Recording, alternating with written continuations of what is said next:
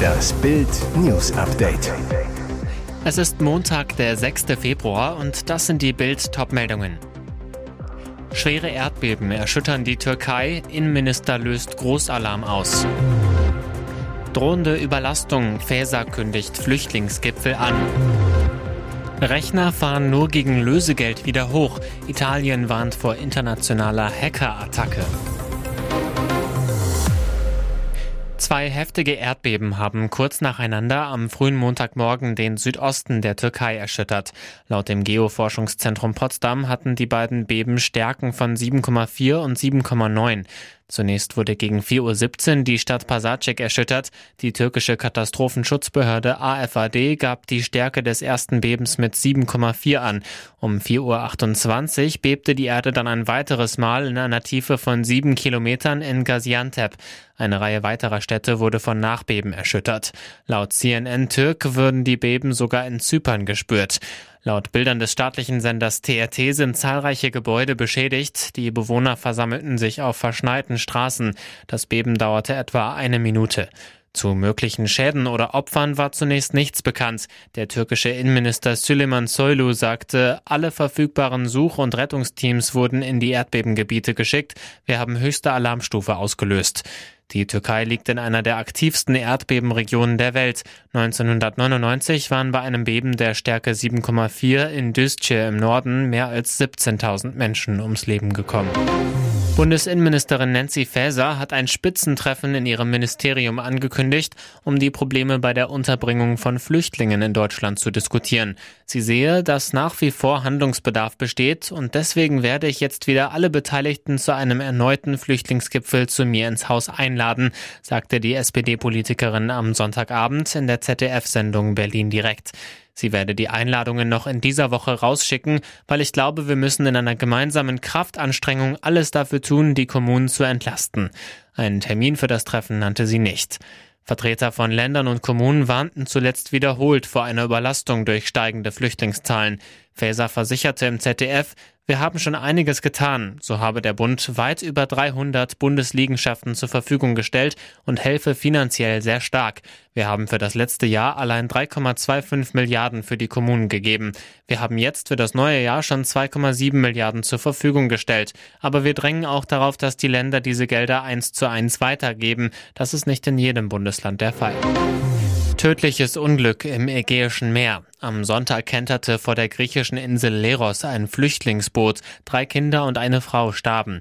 41 Menschen seien gerettet worden, teilte die griechische Küstenwache mit. Von den Überlebenden seien zwei Erwachsene und sechs Kinder ins Krankenhaus von Leros gebracht worden. Drei Kinder konnten nach Angaben der griechischen Nachrichtenagentur ANA nicht mehr wiederbelebt werden. Es handelt sich bei den toten Kindern um zwei etwa fünfjährige Jungen und ein vierjähriges Mädchen. Das erwachsene Todesopfer ist ANA zufolge um die 20 Jahre alt gewesen. Die Flüchtlinge setzten nach Behördenangaben in einem Schlauchboot aus der Türkei über. Alle Menschen an Bord kämen aus afrikanischen Ländern, berichtete ANA. Nach weiteren möglichen Opfern des Bootsunglücks wurde am Sonntag noch gesucht, jedoch erschwerten raue See und starker Wind den drei Rettungsbooten und einem Hubschrauber den Einsatz. Leider haben wir es wieder einmal mit unschuldigen Opfern zu tun, die ihr Leben durch das kriminelle Verhalten von Menschenhändlern verloren haben, erklärte der griechische Minister für die Handelsmarine Yannis Plakiotakis. Das UN-Flüchtlingshilfswerk erklärte am Sonntag im Online-Dienst Twitter, es sei erschütternd, dass sich Flüchtlinge in Ermangelung sicherer Wege weiterhin auf riskante Reisen begeben und ihr Leben skrupellosen Schmugglern anvertrauen. Ist das der Hacker Supergau? Tausende Computerserver weltweit sind nach Angaben der italienischen Cybersicherheitsbehörde von Hackern mit erpresserischen Absichten angegriffen worden. Spezialisten sprechen von einer Ransomware-Attacke. Zu Deutsch ein Schadprogramm für Computer, das dafür sorgt, dass der Rechner für den Nutzer gesperrt und nur gegen ein Lösegeld wieder freigeschaltet werden kann. Ziel der Attacke seien Rechner in mehreren europäischen Ländern wie Italien, Frankreich und Finnland sowie in den USA USA und Kanada. Laut Behördenchef Roberto Baldoni ziele der Angriff auf eine Software-Schwäche ab. Hilfe kommt von Übersee. Die Cybersecurity-Behörde der USA erklärte, sie untersuche die Warnung in Zusammenarbeit mit öffentlichen und privaten Partnern. Entwarnung für Deutschland. Das Bundesamt für Sicherheit in der Informationstechnik hat bis zum Sonntagabend keine neue Cybersicherheitswarnung auf seiner Internetseite. Und jetzt weitere wichtige Meldungen des Tages vom Bild Newsdesk. Tötete Ibrahim A. doch aus terroristischen Motiven? Vor zwölf Tagen lief Zugkiller Ibrahim A. Amok. Er stach im Regionalexpress RE70 von Kiel nach Hamburg Bahn Azubi Danny 19, dessen Freundin Anne-Marie 17 und verletzte sieben weitere Opfer schwer. Nur sechs Tage nachdem er aus der U-Haft in Bilverde entlassen worden war. Schnell hieß es, der staatenlose Palästinenser sei vermutlich ein verwirrter Einzeltäter. Jetzt liegt Bild das Haftprotokoll vor, das unfassbares Behördenversagen dokumentiert und einen entsetzlichen Verdacht nahelegt. Tötete Ibrahim A doch aus terroristischen Motiven. Vor allem ein Aktenvermerk lässt das Blut in den Adern gefrieren. Sonnabend, 6. August 2022. Auf dem Weg zum Hofgang der sogenannten Freistunde zischt Ibrahim A. einem Bediensteten zu. Großes Auto Berlin, das ist die Wahrheit. Einen anderen Beamten fragt er zweimal, ob er auch unter die Reifen will. Für die Wachtmeister ist sofort klar. Häftling A nimmt Bezug auf den Terroranschlag 2016 auf dem Berliner Breitscheidplatz, als der Attentäter Anis Amri 13 Menschen mit einem LKW überrollte und ermordete. Als die Schließer die Tür dicht machen wollen, dreht sich Ibrahim A. noch einmal zu ihnen und sagt, es gibt nicht nur einen Anis Amri, es gibt mehrere. Ich bin auch einer. Eine klare Terrordrohung. Trotzdem kam Ibrahim A. später einfach frei. Obwohl Ibrahim A. über den Terroranschlag von Berlin fantasierte, hielt die Anstaltsleitung der JVA keine Meldung für nötig. Israels Ex-Premier enthüllt Details über Geheimreise. Putin gab mir ein Zelensky-Versprechen.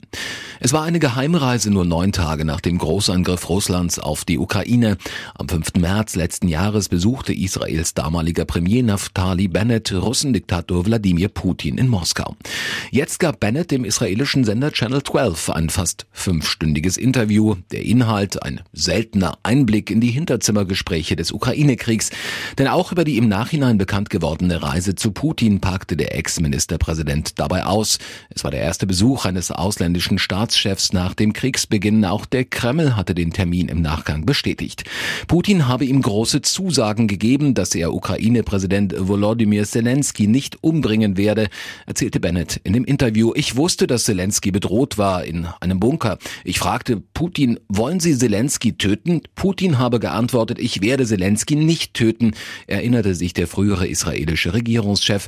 Er habe erwidert, ich muss das verstehen. Geben Sie mir Ihr Wort, dass Sie Zelensky nicht töten werden. Und Putin sagte laut Bennett erneut, ich werde Zelensky nicht töten.